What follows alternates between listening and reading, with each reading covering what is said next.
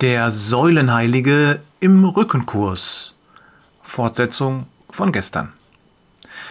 Im Hintergrund spielt leise Musik, als Kerstin und Sandra ihre Matten nebeneinander auf den Boden legen. Gleich beginnt der Rückenkurs. Heute machen wir eine Übung, die Plank genannt wird, zu Deutsch Unterarmstütz. Ich mach's euch mal vor die Trainerin demonstriert die Übung, indem sie sich auf ihre Unterarme und Zehenspitzen stützt und ihren Körper in eine gerade Linie hält. Stellt euch vor, ihr seid eine starke, stabile Säule, sagt sie. Kerstin und Sandra tauschten einen Blick aus. Sie beide verbringen viele Stunden am Schreibtisch und diese Übung scheint für sie wie gemacht zu sein. Kurz darauf kämpfen sie damit, den Körper in der richtigen Position zu halten. Und der Schweiß fließt in Strömen. Ich komme mir definitiv nicht vor wie eine Säule, witzelt Sandra. Ich fühle mich total schlapp. Gab es da nicht mal so einen Typ, der ewig auf so einer Säule gehockt hat? Ha, du meinst Simeon den Styliten. Kerstin muss lachen. Das war so ein komischer Typ, er war, glaube ich, Mönch im 5. Jahrhundert oder so und saß 37 Jahre lang auf einer Säule. Wie kommt man dazu? wundert sich Sandra und wischt sich mit einem Handtuch den Schweiß von der Stirn. Mir reicht das schon, wenn ich fünf Stunden am Stück am Schreibtisch sitzen muss. Naja, er wollte Gott nahe sein und sich von sündiger Gesellschaft fernhalten. Kerstin überlegt. Das ist ja eigentlich auch löblich, aber ich bin mir nicht sicher, ob das der richtige Weg ist, Gott wirklich nahe zu sein.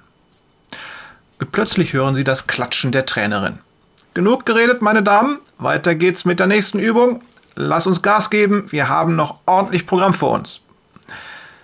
Die nächste halbe Stunde hat keine der anwesenden Frauen Zeit oder Muße, sich zu unterhalten. Die Musik ist lauter gestellt, der Bass pulsiert und sie wechseln in raschem Tempo von einer Übung zur nächsten. Liegestütze, Kniebeugen, Ausfallschritte. Keine Pause. Immer weiter. Als dann schließlich die letzte Übung geschafft und vorbei ist, eilen alle Teilnehmerinnen erleichtert und zufrieden unter die Duschen. Während sie in der kühlen Abendluft zu ihren Autos gehen, kommt Sandra nochmal auf diesen Simeon auf seiner Säule zu sprechen. Der geht mir gar nicht aus dem Kopf. Das ist ja schon irgendwie extrem.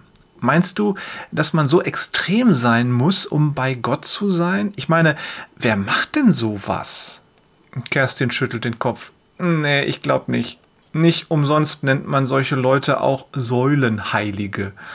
Für mich ist das fernab von Gut und Böse. Du hast doch gestern selbst erlebt, wie es anders geht. Sandra runzelt die Stirn. Du meinst die Geschichte mit dem Gasthof? Ja klar. Die beiden im Gasthof gestern haben sich nicht versteckt oder zurückgehalten, oder? Sie waren nicht fernab auf einer Säule. Ganz im Gegenteil. Die haben dir gezeigt, was es heißt, bei Gott zu sein. Das bedeutet nämlich, an den zu glauben, den er uns geschickt hat, Jesus Christus. Und an Jesus Christus glauben heißt, ihn nachzumachen.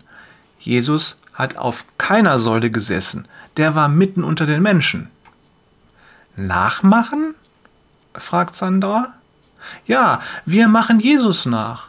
Ich denke, das ist genau das, was Gott will, und dabei hilft er uns. Er will ja, dass wir Jesus immer ähnlicher werden. Das ist sein größter Wunsch und nichts macht ihn glücklicher, als wenn das auch unser Wunsch ist. Kerstin merkt, wie sie sich in Rage redet, die Worte sprudeln nur so hervor. Sie geht kurz in sich. Zumindest glaube ich das. Schweigend gehen die beiden weiter. Bevor du das falsch verstehst, fängt Kerstin kurz darauf nochmal an.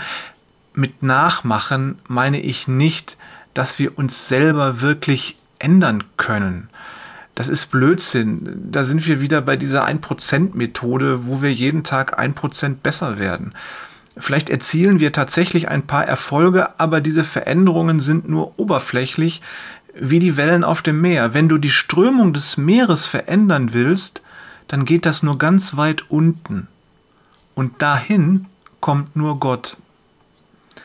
Kerstin denkt an einen Bibelvers, der diesen Gedanken ausdrückt. 2. Korinther 3, Vers 18. Der Herr verändert uns durch seinen Geist, damit wir ihm immer ähnlicher werden und immer mehr Anteil an seiner Herrlichkeit bekommen. Das heißt, Gott kann dich so verändern, dass du wirklich ein netter Mensch wirst, wenn du es willst und zulässt. Die beiden Freundinnen haben ihre Autos erreicht. Oh, ich bin fix und fertig, stöhnt Sandra. Können wir da morgen noch mal weitermachen? Ich finde das ja toll, wie begeistert du von Jesus bist, aber ich kann das für mich nicht sehen. Du, es tut mir leid, du weißt ja, ich rede immer ein bisschen viel. Wenn du Lust hast, komm doch morgen vorbei, dann können wir lecker Cappuccino trinken. Ein paar Kekse habe ich auch noch. Sandra lacht. Du bist die Beste. Bis morgen. Wegen der Zeit können wir ja noch schreiben. Liebe Grüße von Jörg, lass uns von jeder Säule runterklettern, Peters und Thorsten, es wäre mir auch viel zu anstrengend, Wader.